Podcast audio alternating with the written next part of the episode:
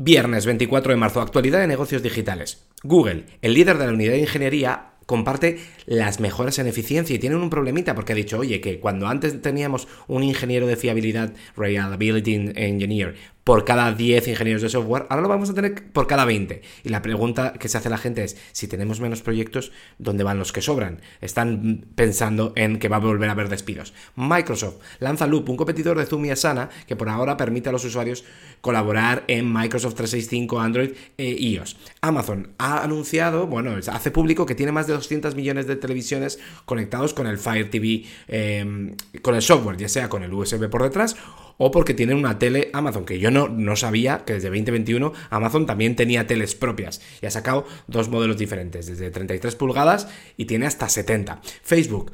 Le preguntaron a Mark Zuckerberg cuando anunció la segunda hora de despidos, le dijeron, ¿Cómo se puede esperar que confiemos en el liderazgo de la compañía después de la segunda ronda de despidos por sorpresa?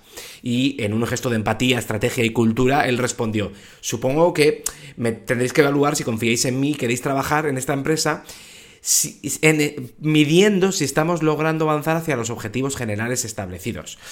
Pues eso, no hay nada más que decir. En el resto de la industria, GitHub anuncia Copilot X, que es una nueva versión de Copilot que además añade chat y voz. Ubisoft anuncia Ghostwriter, también con inteligencia artificial para ayudar a los guionistas no solo a hacer primeros borradores, sino a hacer eh, las conversaciones de los personajes no secundarios, que tiene que ser aburridísimo hacer eso, pues lo va a hacer la IA.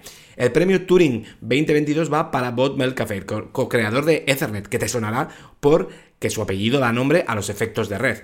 Mozilla lanza una nueva startup enfocada en inteligencia artificial ética, ha puesto 30 millones de dólares.